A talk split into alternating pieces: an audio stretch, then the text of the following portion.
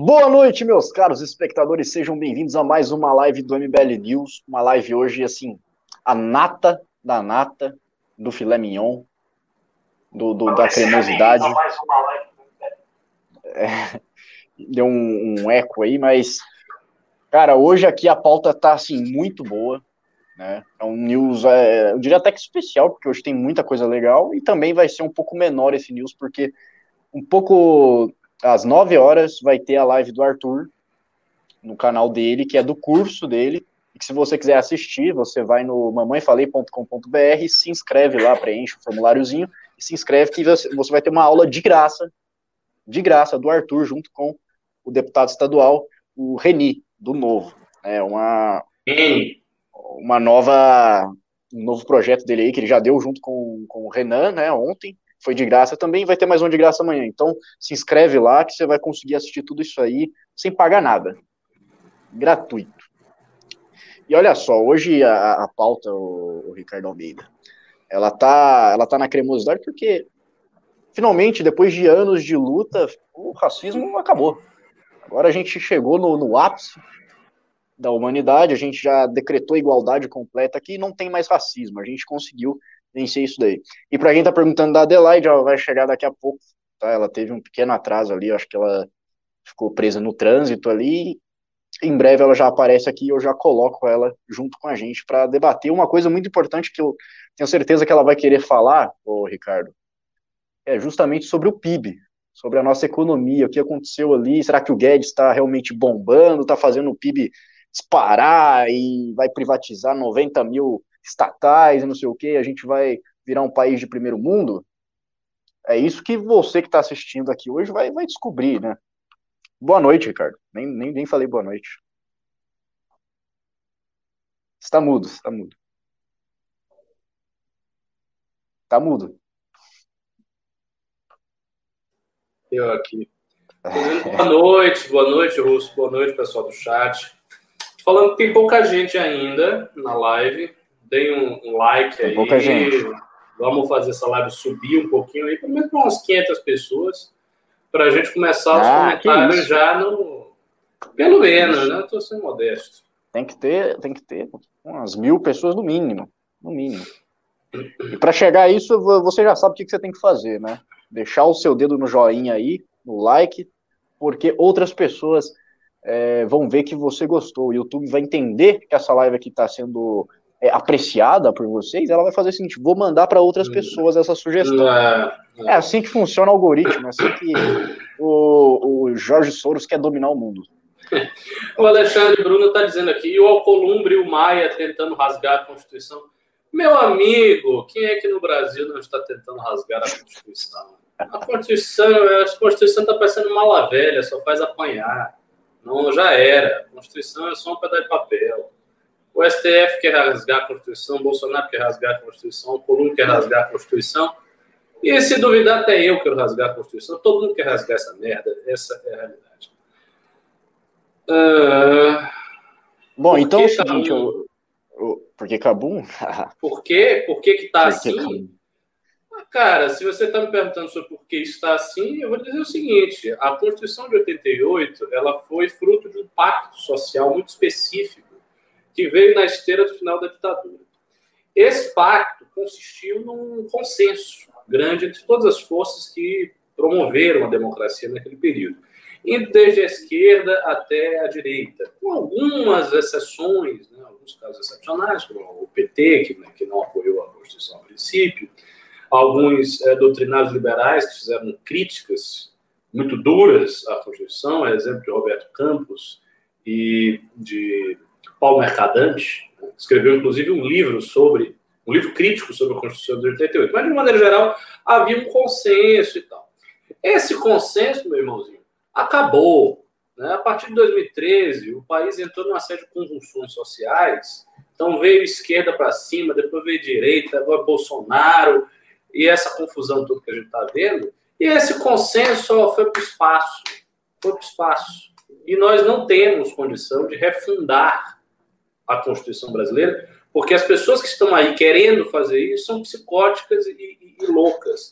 Então, se a gente for dar esse poder na mão dessas pessoas, Imaginar uma Assembleia Constituinte formada por petistas, esquerdeiros, bolsonaristas, galera do Centrão que quer te roubar, o que vai resultar disso é muito pior do que a Constituição de 88. Então, deixe ela do jeito que está, não se mexa nela, mas vai continuar sendo desrespeitada, uh, infelizmente. Olha mas, só, o, o, Ricardo. É o seguinte, essa semana, essa semana, olha só o que aconteceu. Fernando Holliday conseguiu derrubar super salários na Câmara dos Vereadores, gerando uma economia de 100 milhões. O Arthur Duval aprovou o projeto de seguro anticorrupção, né, o Performance Bond, Performance Bond, que precisa ser sancionado pelo Dória, mas conseguiu aprovar. Rubinho Nunes entrou com a ação para barrar a compra dos iPhones lá no MP do Mato Grosso, que é um negócio ridículo, né? O Pavinato e o, e o Renan Pavinato e Renan estão na lista dos detratores do governo Bolsonaro, e o Kim Kataguiri ganhou o prêmio como deputado anticorrupção, antiprivilégio e antidesperdício. Então, tudo isso em uma semana, né, não tem nada de ficar é, é, fazendo um discursinho ideológico, não sei o que, não. Aqui é como você mesmo disse, o MBL é muito pragmático, o MBL vai para a luta, consegue economizar o teu dinheiro. Então. Ah, como a gente consegue economizar milhões, não custa nada você mandar o seu pimbinha para contribuir aqui para a gente. É, também já mandando a sua pergunta para a gente ler aqui e para você ter uma ótima interação conosco. É, eu vou inverter a ordem da, da pauta, porque eu quero ver a Adelaide comentando sobre o PIB. Então, okay, vamos falar do. Pode começar do jeito que você do... quiser. Você que manda. Vamos falar da prefeita de Bauru, a prefeita eleita, né? Ela foi eleita agora, nessas eleições de 2020. E desde antes de ser eleita, na, na, na campanha já, ela estava sofrendo diversos ataques racistas, né? Ela é uma mulher, jovem, jornalista, negra, evangélica e conservadora. É uma grande descrição aí, mas enfim, o, um homem negro de 37 anos foi identificado pela Polícia Civil como o autor de uma das publicações racistas contra a prefeita eleita de Bauru, é, Suelen Rosim, do Patriota. Ela tem 32 anos. É, acho que ela é mais nova que o Arthur, inclusive. A afirmação foi feita nesta quinta-feira pelo delegado Eduardo Herrera, que investiga o caso. O homem que não teve o um nome revelado foi identificado, qualificado e interrogado e deve ser iniciado, indiciado ao final do inquérito. É, ele usou um perfil falso para escrever numa rede social, logo após a vitória de Suelen, no segundo turno, que a cidade não merecia ter essa prefeita de cor com cara de favelada comandando a nossa cidade. A senzala estará no poder nos próximos quatro anos. A gente já falou dessa pauta aqui, o Ricardo Almeida. Ele disse e que eu... a senzala estará no é. poder é, nos próximos quatro anos também. É, calma aí que eu entendi aí. Calma aí que eu entendi ah. qual é o negócio desse cara.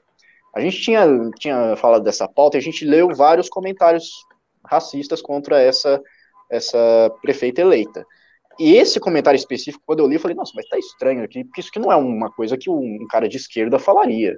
É, e parece contraditório, né? Não, a senzala E é por isso. E, e aí, o, o, o, o, meu caro, a, a polícia descobriu que ele era negro e ele fez esse comentário com um perfil fake. Ou seja, ele usou um perfil falso para ser racista. E ele era negro. Olha como que, que opera a mente dessa galera. Ele é, deu toda eu... essa volta aí para fazer esse tipo de ataque.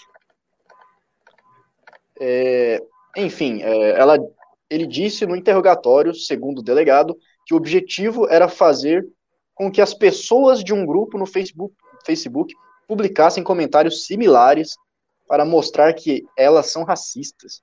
Ah, pelo amor de Deus, né, cara? Ah, Como assim, velho?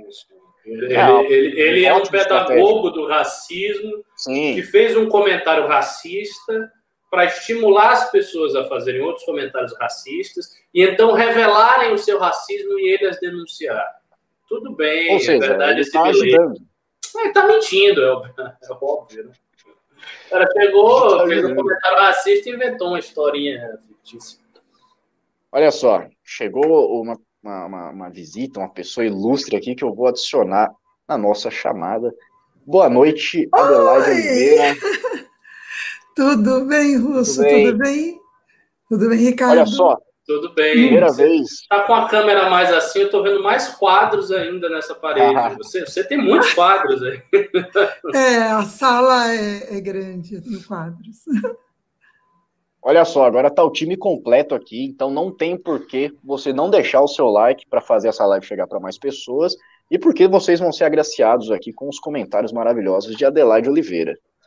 Olha só, Adelaide, a gente estava falando do caso da prefeita de Bauru, não sei se, se você tinha visto já na, quando começou esse, essa polêmica, que ela sofreu ataques hum. racistas ali, né, no, no, nos comentários de uma matéria da Folha, e um dos ataques foi, foi identificado, a polícia conseguiu identificar, era um, um sujeito negro, que ele usou um perfil fake para fazer uns ataques racistas.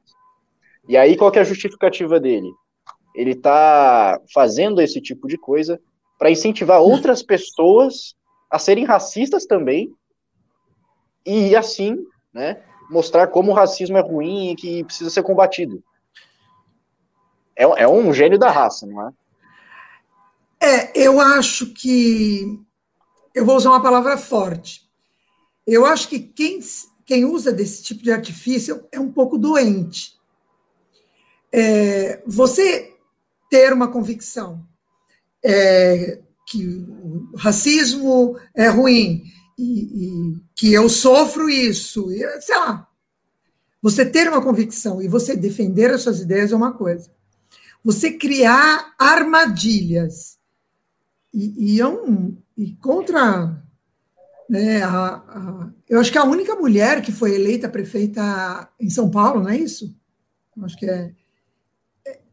É, é assim, é de, um, é, de uma, é de uma mente que, é, no mínimo, está com problemas. Você entendeu? Você quer defender uma pauta? Defende a sua pauta. Você quer, você tem a sua ideologia? Defende a sua ideologia. Mas, gente, vamos fazer de, de, de, maneira racional. Esse tipo de coisa é para criar narrativa, criar, é, é, como é que fala? Armadilha para alguém cair na armadilha, ai, aí ele se espalhar. É uma coisa, sinceramente, para mim é doente.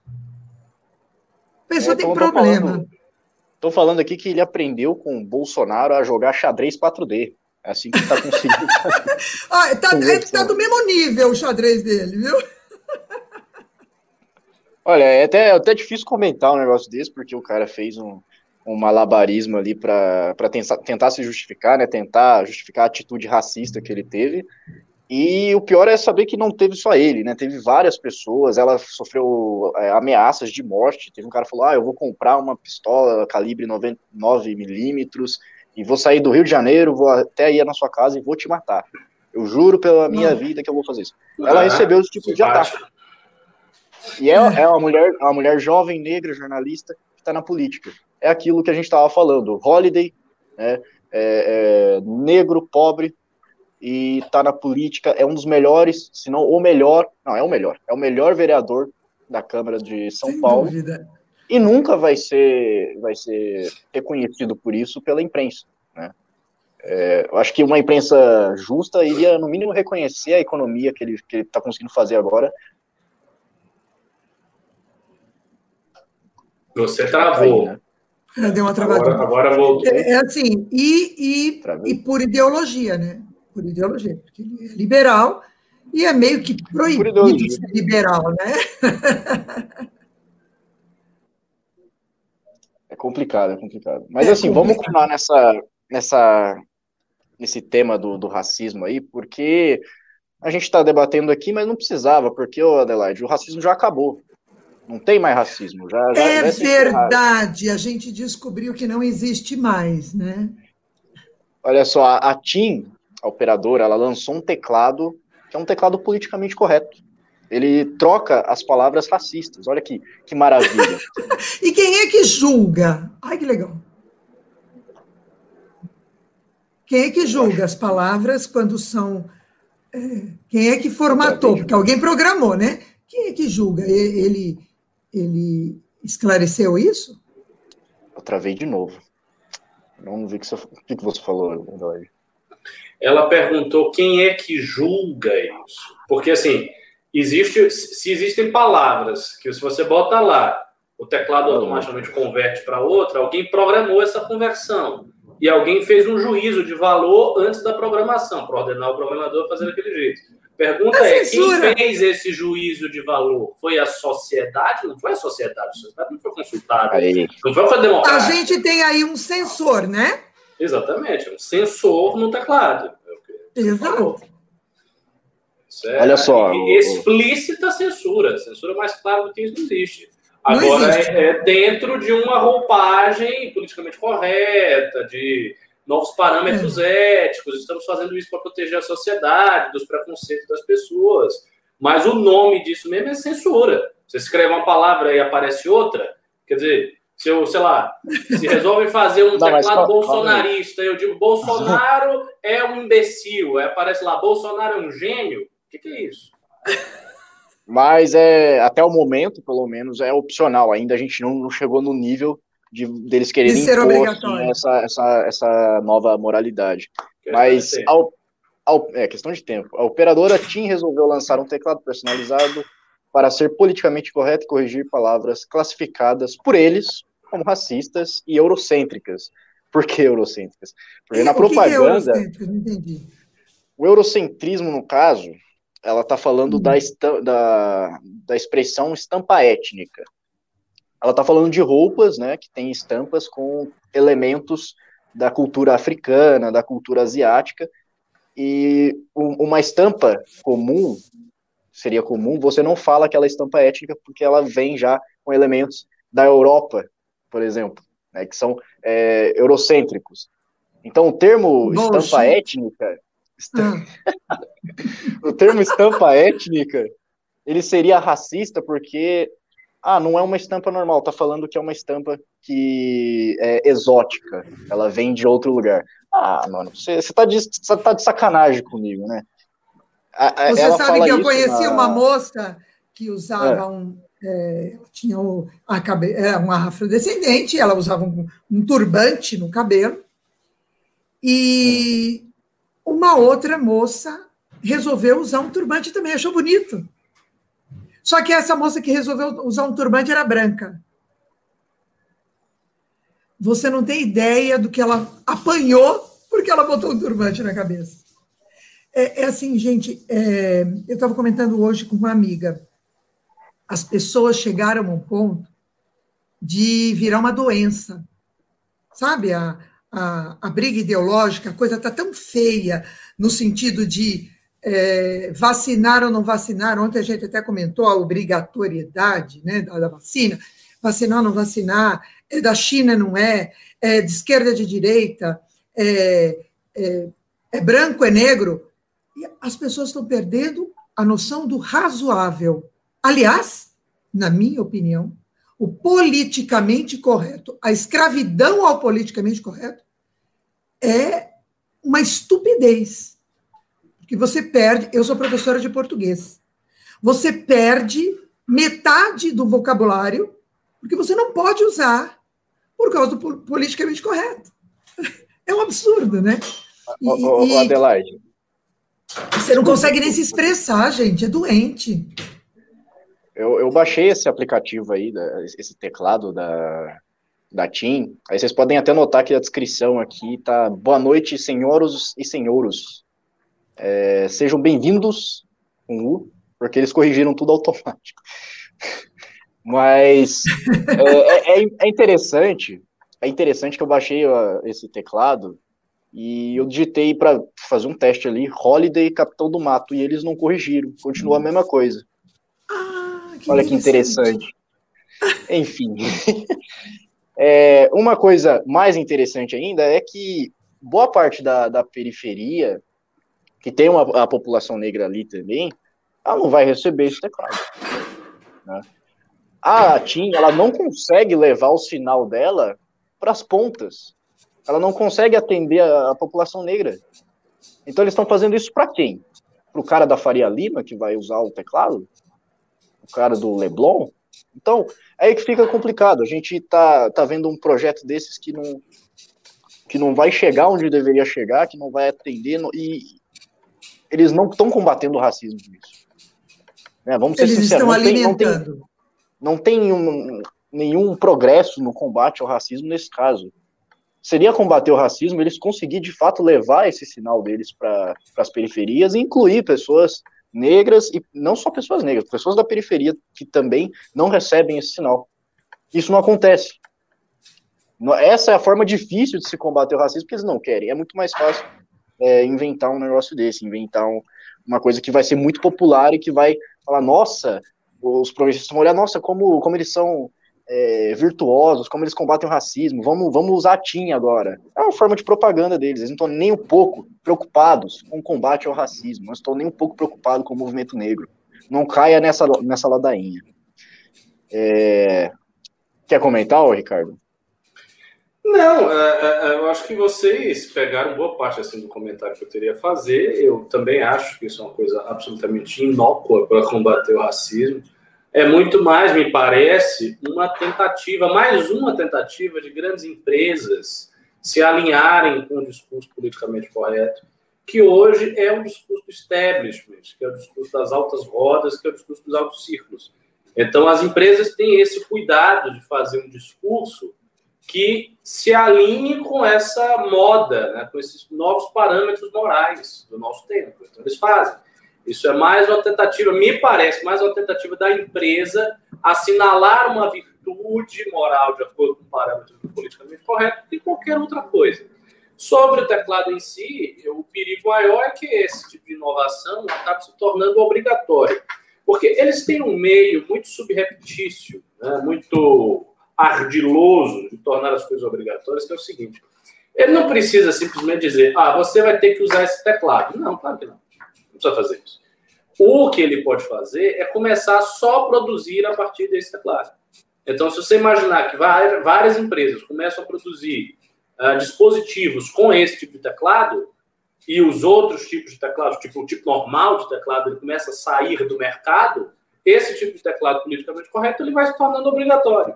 Ainda que o Estado não tenha dito, olhe, é obrigatório usar isso aqui. Ele não precisa fazer isso. Não é necessário ter um decreto do Estado dizendo que é obrigatório usar tal teclado para que ele se torne, na prática, obrigatório. Basta que só ele seja feito, que todos os teclados sejam programados assim. Entende? Isso é uma coisa rápida de fazer. Afinal de contas, é, esses setores de comunicação, todos eles, né, indo da TV a, a, ao telefone, passando pela internet, pelas redes sociais, são todos setores oligopolizados. Todos os setores oligopolizados. A gente pega, por exemplo, rede social. Quantas redes sociais diferentes tem, assim, de grande circulação e que alcançam muita gente? Poucas. WhatsApp, Facebook, Instagram, agora o TikTok, o Telegram, que já é bem menor, uh, e meio que acabou, né? Talvez um ou outro aí, LinkedIn, que são redes profissionais. Enfim, você não tem à disposição 300 redes sociais que um bocado de gente segue. As outras redes são muito menores. Então, a probabilidade de você encontrar pessoas conhecidas e ser conhecido através de outras redes sociais é pequena. E a mesma coisa no caso da TV. Então, você também tem os oligopólios de TV no Brasil, você tem os oligopólios jornalísticos, você tem os oligopólios da telecomunicação de telefones. Tinha, oi, vivo, claro, acabou, não tem mais nada. Então, é muito fácil para essas empresas, uma vez que elas estejam orientadas por esses parâmetros, criarem meios de obrigar o cidadão comum a segui-los, uma vez que eles produzam as coisas todas nesse formato. Esse, e esse, para mim, é o maior perigo. Isso naturaliza a coisa. Ô, Adelaide, você estava falando do turbante lá. Eu acabei de lembrar também que fizer, teve uma época aí, teve uma polêmica que estavam falando que, que branco não podia usar trança, que trança era de oriunda da cultura africana. Meu irmão, Falso. você não conhece nórdico? Você Nada. não conhece nórdico? Tudo mentira. Os nórdicos já, já usavam trança há muito tempo. Inclusive os homens. Né? Inclusive a os moda homens. entre os homens, é, entre os guerreiros, era a moda. O turbante é, a, é porque o povo é ignorante. O turbante é a apropriação cultural africana dos muçulmanos que invadiram a África e colonizaram a África. Isso é apropriação cultural árabe. É, é fato, isso é apropriação cultural árabe mesmo. E, e assim, os chapéus originais africanos, que não tem nada a ver com influência árabe, são diferentes, as pessoas não sabem disso. São chapéus pontudos, assim, os chapéus difer diferentes, muito diferentes de turbante, não parecem turbantes. A coisa do turbante, você circular a cabeça e botar aquele, aquele pano, como eu tenho aqui, um turbante aqui na frente, isso é muçulmano. E os africanos eles passaram a adotar porque era um símbolo de status. Né? Quando o Islã invade o, o, norte da África, começa a descer para a África Negra e tudo mais, ele vem como conquistador. Então, uma civilização que vem como conquistadora, e é muito natural que os povos subjugados e conquistados vejam certos uh, símbolos de vestuário, de, enfim, uh, uh, símbolos de etiqueta, símbolos de costume, como um significado de status social elevado. Então, eles adotaram o turbante por conta disso. Né? Então, foi uma apropriação dos árabes. Não tem nada a ver com os africanos originalmente. Ricardo é pura cultura, né? o, a, a Kildare Costa comentou aqui, essa menina do turbante, inclusive, inclusive tinha câncer, usou para cobrir a careca. A lacração não perdoou nem assim. Então olha como é perigoso, assim. como é perigoso essa, essa nova moralidade progressista, porque ela quer se impor, ela quer se impor, se impõe através da, da, massificação ali e da ocupação de espaços públicos. Então eles vão é, se utilizando ali desse coletivo para oprimir. Por quê? É aquele clichê, né? O, é, vou ter que repetir o clichê aqui. O, o sonho do oprimido é ser opressor. É, enfim, acho que a gente já meio que esgotou esse assunto e eu vou entrar num assunto aqui que eu queria que você comentasse, Adelaide. Eu estava esperando você entrar para a gente falar dele. A gente, a gente teve uma notícia ótima agora, nessa, nessa quinta-feira, de que o PIB do, do Brasil teve um crescimento de 7,7% no terceiro trimestre. É, é, isso aí, a gente está voando, a gente já está passando a China, provavelmente, a gente está entre as três maiores economias do mundo. O Paulo Guedes é um mito, tá? Paulo Guedes é um mito, por isso que tem essa hashtag lá no Twitter, que você olha e você fala, nossa, como o brasileiro é inteligente como o eleitor do Bolsonaro é inteligente. Meu Deus. Olha só, a economia brasileira registrou um crescimento recorde de 7,7% no terceiro trimestre de 2020, na comparação com os três meses anteriores. Tá? A, a, divulgação foi feita pelo IBGE, no caso. É, apesar do crescimento recorde no PIB, a economia brasileira ainda não voltou ao, não voltou ao nível pré-crise, e ainda está 4,1% abaixo do último trimestre de 2019. Então é o seguinte, é, saiu essa notícia, a galera começou a compartilhar, hashtag Paulo Guedes mito, recuperação em V, estamos voando. Só que a comparação, é, vamos falar o óbvio aqui, é feita com o trimestre anterior, de 2020, quando a pandemia ainda estava um em alta. Enorme. Um buraco, um buraco enorme, estava tudo fechado, a economia não estava funcionando, estava crescendo a demanda e não estava tendo produção. Então, se você pegar esse número aqui do PIB de agora e comparar com o mesmo trimestre de 2019, você vai ver que o crescimento foi de nenhum. Foi uma queda de 3,9%. Se Quase você fazer essa comparação. de queda. Quase, Quase 4%, 4% de queda em um ano é, é, e é assim, uma coisa que a gente precisa muito quando lê, eu, eu, eu fico, às vezes, impressionada com a capacidade de manipulação, e, e eu já comentei, né, sou professora de português, é, porque você sabe que tem leitores de jornal e tem leitores de jornal, né, de notícias. Leitores de notícias tem aquele leitor de notícia que ele só lê o título. Dali ele compreende o resto. Aí ele sai postando nas redes sociais. Oh, 7%, que maravilha. Né? E não se enganem. Né? O título não foi feito à toa. O título fez, é feito para manipular né, a opinião pública. É impressionante. É quando é, eu vi uma, na, no dia que acabou a eleição, o, uma notícia no G1 que dizia que o Boulos terminou em segundo lugar. Ou só tinha dois. né? Então, é aquela coisa assim, né? Na verdade, na verdade, o, o Covas foi penúltimo, né? Porque ele estava um antes do último, e ele foi vice-campeão. Mais ou menos isso, né? É, é esse tipo de notícia. Na verdade, o governo brasileiro não fez nada para conseguir esse 7%. E eu acho muito interessante que a imprensa é, embarque nesse tipo de narrativa. Hoje em dia, nós estamos falando com uma, é, uma notícia dessa, né, uma estampada dessa de 7%, sabendo que, na verdade, nós reduzimos 4%, essa é a verdade, nua e crua, né?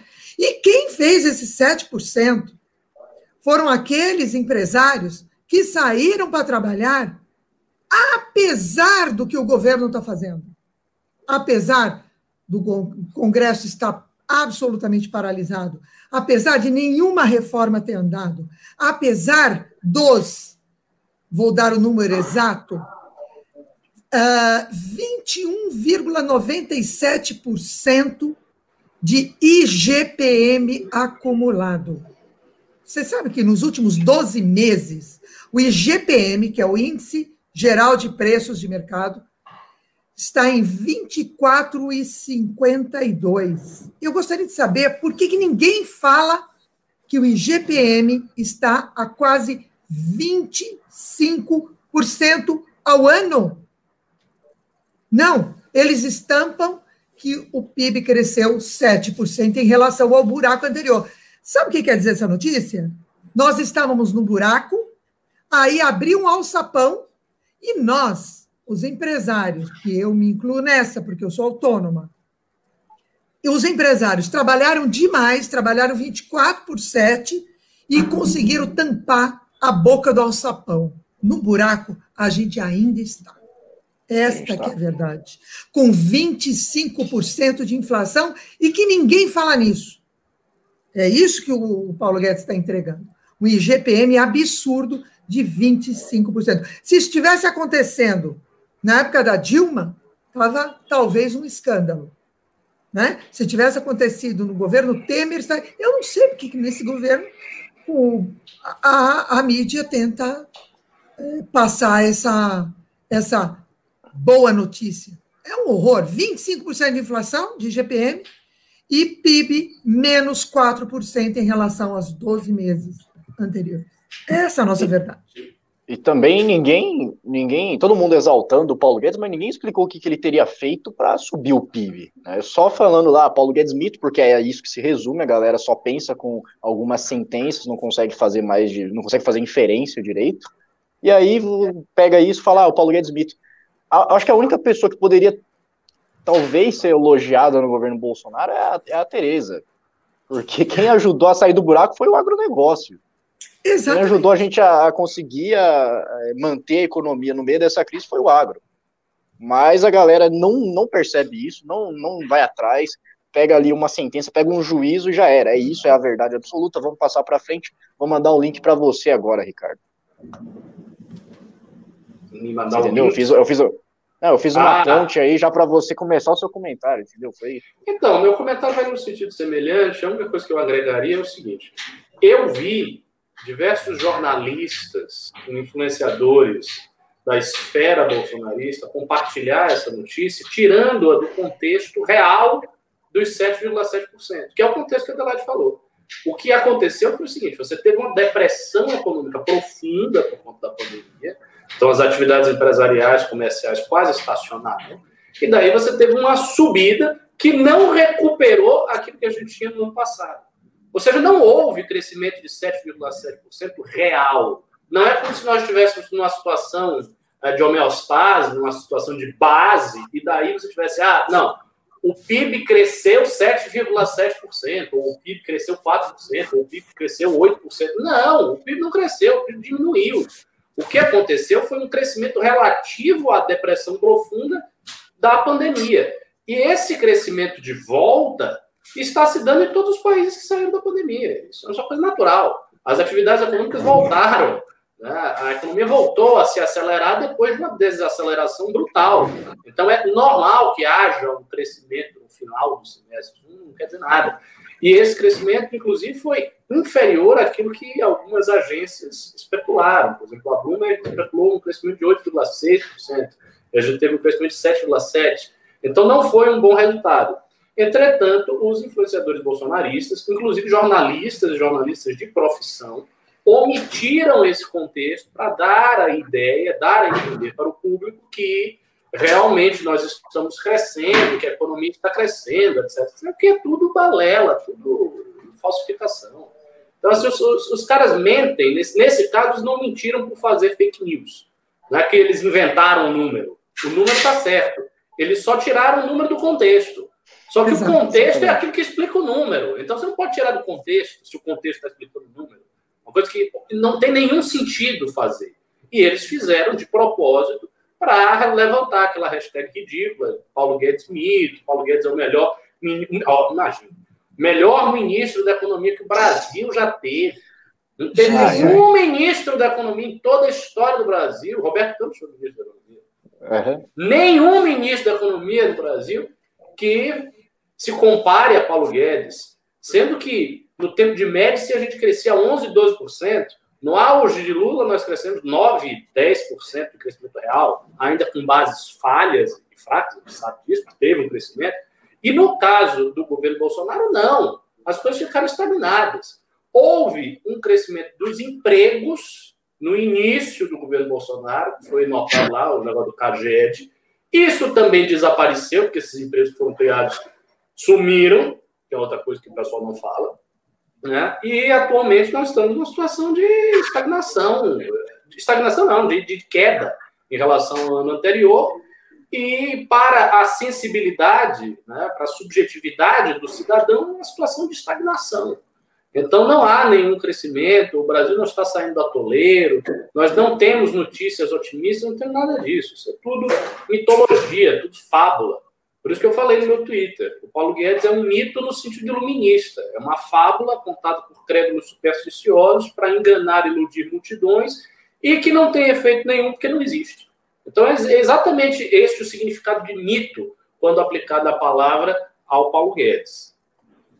Quando, quando se fala de enganar multidões, o Paulo Guedes é um ótimo ministro, porque é, Mas não tá hoje... tá me enganando. Eu, eu, sinceramente, essa Ele hashtag tá aí, Russo, não tá nada. Não, não, é porque essa eu vou entrar hashtag, aqui em outra. Só, só deixa eu pontuar o seguinte. Essa hashtag foi levantada mesmo. Quando eu vi os comentários, quem tá levantando a hashtag é quem é da bolha bolsonarista. Todo mundo que eu vi nos destaques do Twitter dizendo Paulo Guedes mito era bolsonarista, todos eles. Todos eles eram guedistas e bolsonaristas. Então, assim, é ele, ele tá, não está enganando. Ele, ele está, a, a, hashtag foi levantada por pessoas que estão compradas do discurso do governo e que querem defender o governo. Então a gente já sabe de antemão que as pessoas vão defender Sim. o governo. Não é nenhuma. Não é como se ele tivesse furado essa bolha e alcançado grandes públicos que agora, de repente, vem o Paulo Guedes com uma salvação do Brasil. Não, ninguém é, vê isso, não, não. Não falei isso, não. Foi restrita. Eu sei mesmo. Eu falei isso também.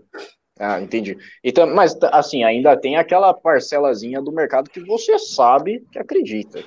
Tem uma, galerinha na Faria Lima ali que cai no papinho é. quando ele fala que prevê nove estatais privatizadas em 2021.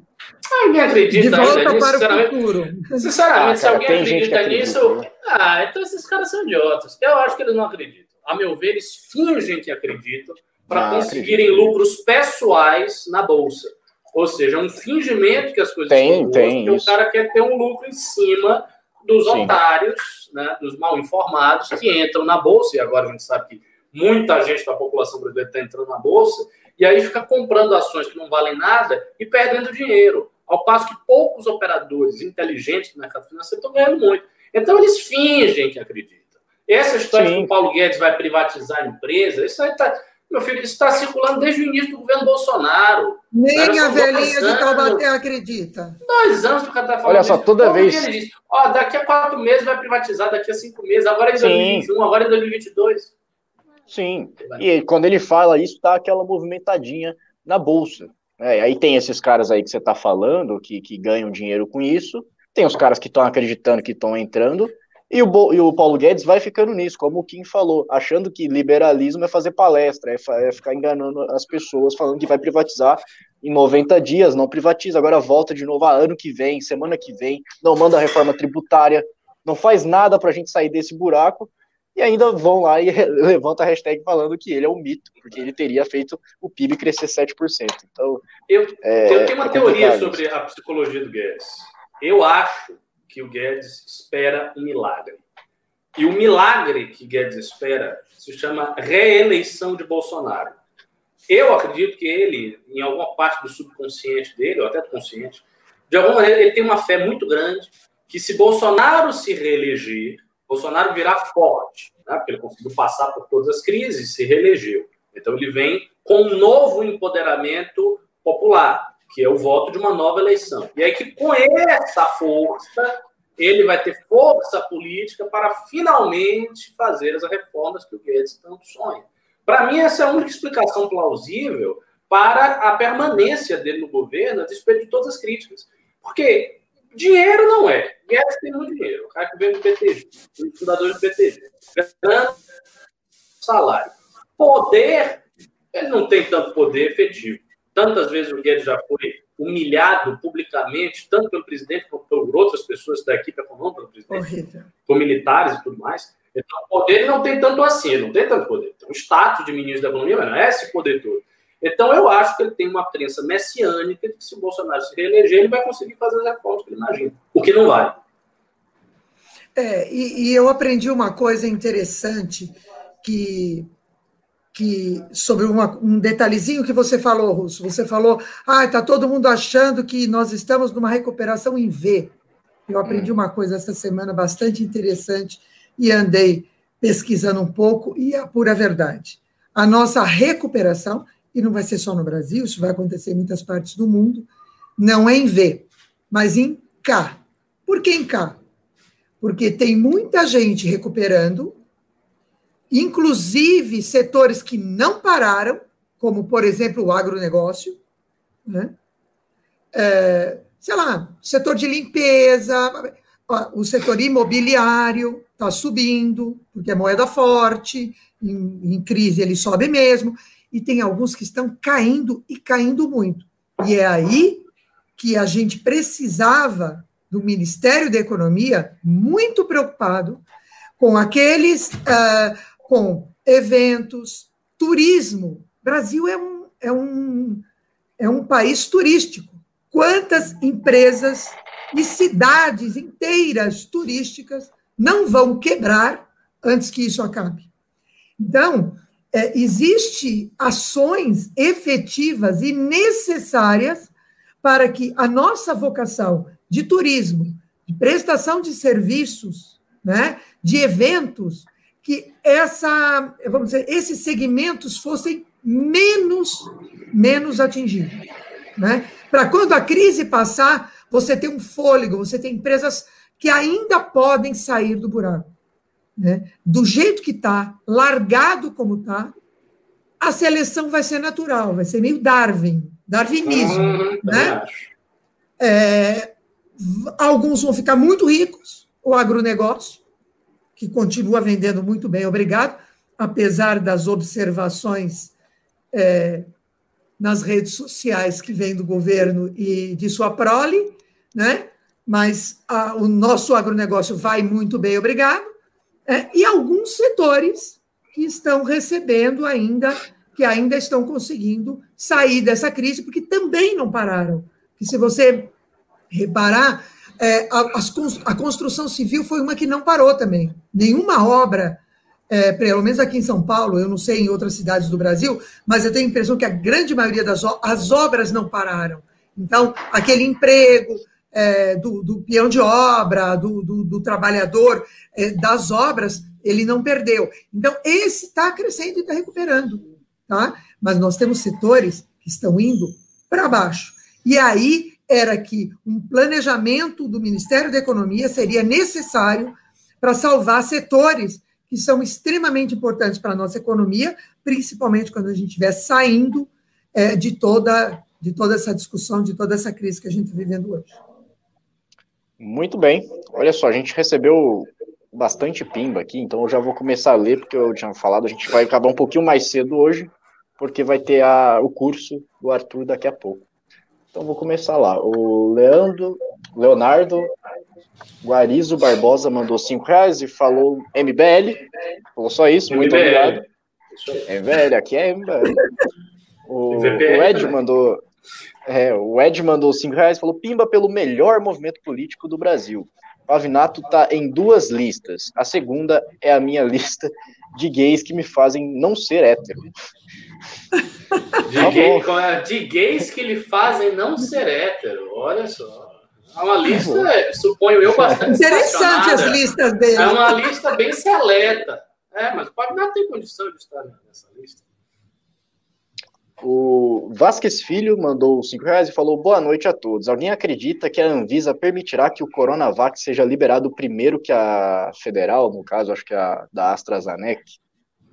Não sei, não sei. É, tá rodando aí, um, tá tramitando um projeto de lei na, na, na, na Câmara que está tentando meio que tirar a necessidade da Anvisa de aprovar é, um medicamento caso países mais desenvolvidos, países de primeiro mundo que tenham mais recursos tecnológicos que o Brasil, já tenham aprovado. Aí ele cita uns exemplos lá dos Estados Unidos, países da Europa, entre outros. Assim, é um projeto meio esquisito. eu estava falando com o Thomas Conte, ele é economista do INSPER, ele falou que ele achou interessante, que o texto é muito fraco, ele precisa ser melhorado, Aí eu tô conversando com ele lá, ele vai escrever um texto melhor, vou mandar pro Kim, já falei Kim, o Kim também achou interessante, então talvez a gente faça isso, mas não sei se vai dar tempo é, é, antes da, da, vacina. Enfim, é, eu, eu não sei, eu acho que provavelmente é, pode ter uma prioridade aí no. no eu acho da... que vai ser judicializado. É.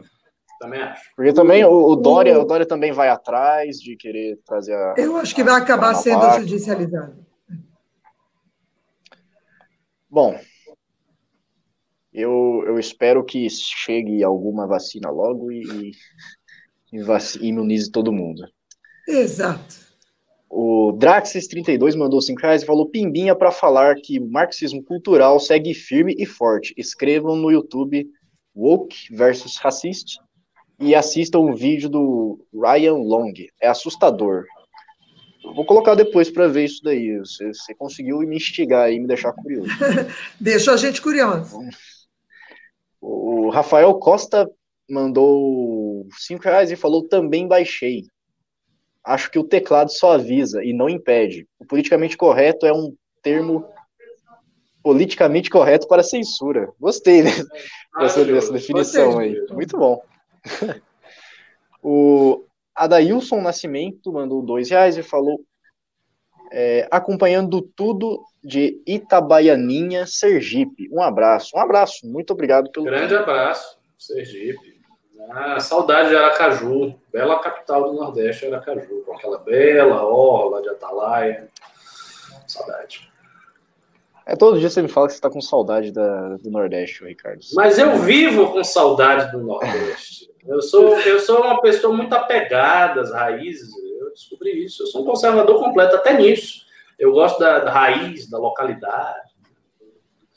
Entendi, entendi. Você, não, você não, não, não, não, se deu muito bem com a selva de pedra. Não, dei. São Paulo é uma cidade interessante, tem muita coisa, muito grande e tal. Mas hum. é, o meu coração bate mais forte por Salvador. Graças a Deus que dia 16 estarei lá. Estarei 20 dias na minha terra ah, muito feliz. Não farei MBL News de lá. Só vou comer a carne, passear e tomar banho. Olha, é isso aí, vai tirar umas férias. Dendê, o, o óleo de dendê está em ameaça, viu? Então, você já tem um, um assunto para trabalhar de lá. Em ameaça? Quando eu chegar, vai acabar. dendê já era. É, a Pri Pompeu mandou 7 dólares canadenses e falou: Boulos conseguiu chegar em terceiro quando a gente olha as abstenções. É, realmente, né?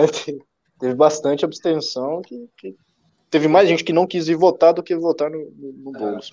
O, o, Sérgio de Saleitão, que foi ex-ministro da Cultura, ele escreveu um tweet muito interessante. Ele disse o seguinte: o Boulos se gabou de que Não, a gente representa 40% da população de São Paulo. E aí ele mostrou o seguinte: se você contar as abstenções e somar tudo, o que o Boulos representa mesmo em termos de voto por percentual é 17, alguma coisa da população paulistana. Ou seja, não Graças é tanta a Deus. Graças a Deus. É isso aí. O, uh, o Jeca Tatu mandou 5 reais e falou Acho que sou da geração da Adelaide. É porque Jeca Tatu acho que é do Mazarop, né? É bem antigo. Era, Jeca Tatu era um personagem super interessante. Ah, eu adorava o Mazarop. Mazarop corintiano. O... É, não conhecia, não conhecia a Adelaide. É, grande aquisição do News. Realmente, a Adelaide está mandando muito bem aqui hoje. É, brilhantismo do Ricardo e categoria do Russo. Ótimo programa. Gostei também. Esse programa aqui está maravilhoso. E por isso ainda que mandaram um pimbaralho de 50 reais, o Leonardo Barbosa mandou e falou, bancada, o que vocês pensam sobre os gêneros não binários é, e a transexualidade e a transexualidade? Cinquentão, quero ouvir a todos. Minha opinião, a transexualidade tem toda uma explicação biológica e compreensível, mas outros gêneros, além do que existe é maluquice. Acho que ele falou, existem, é maluquice. É, tá. é assim, cara, eu, eu realmente não entendo muita coisa disso, não. Eu não, eu não parei para ficar estudando, sei lá, a diferença de, de um termo para o outro. Assim, na minha opinião, você pode ser o que você quiser, mas é, não queira me obrigar a falar algo, não sei o quê, ah, eu sou isso, eu sou aquilo, eu sou ele, eu sou ele, não sei o quê. Não, eu não vou ficar me preocupando com isso. Eu não vou mudar o meu vocabulário para te satisfazer. Acho que eu peguei um pouco pesado aqui. Mas é isso. O que, vocês acham? Não, assim, pessoalmente eu acho que a questão do gênero não é desprovida de sentido. Porque se você entende que o gênero não é a mesma coisa que o sexo biológico, e a definição sociológica que os teóricos da teoria de gênero dão ao gênero desidentifica o gênero e o sexo, então, ou seja, existe o sexo biológico, de fato, é delimitado em duas opções, com exceção de um fenômeno muito especial da biologia, que é o hermafroditismo. Então, tirando os hermafroditas, você tem homens e mulheres. Né?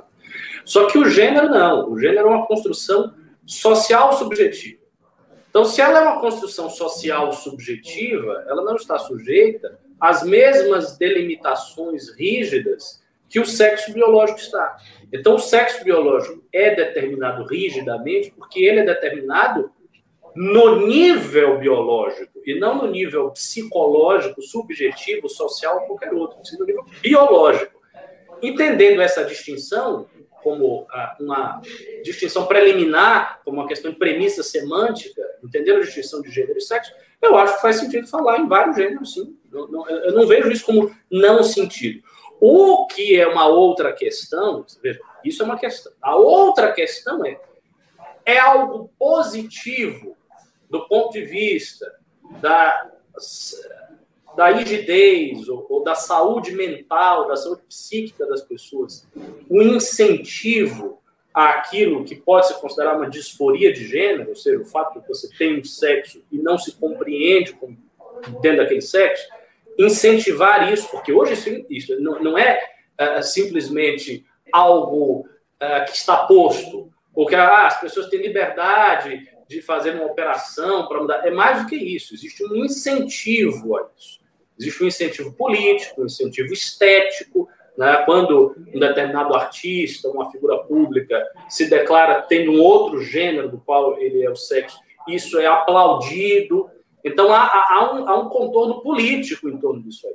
E aí a pergunta é: isso é saudável? Para mim, não me parece. Não parece saudável que, que seja. Mas aí não é um problema semântico, é um problema axiológico, um problema de valores. Então são duas questões que correm separadamente, embora tenham um seu entrelaçamento. É, para mim o problema é semântico. A semântica é o que, que me atrapalha, que me, que me pega, porque é, a gente usa a linguagem porque a gente quer é, facilidades, que a gente quer se comunicar. Então, é, não é não é através de uma regra nova que você vai inventar que você vai pegar o senhorzinho da, da, da esquina, de uma lojinha, e vai mudar totalmente o vocabulário dele. Você não vai fazer isso. Não, não adianta você querer criar toda essa militância no Twitter que ela não reflete na realidade. O que, que você acha disso, é, Adelaide? Bom, eu sou um pouco mais da velha guarda, né? que a, a vida era mais simples, né? Tinha os meninos e as meninas.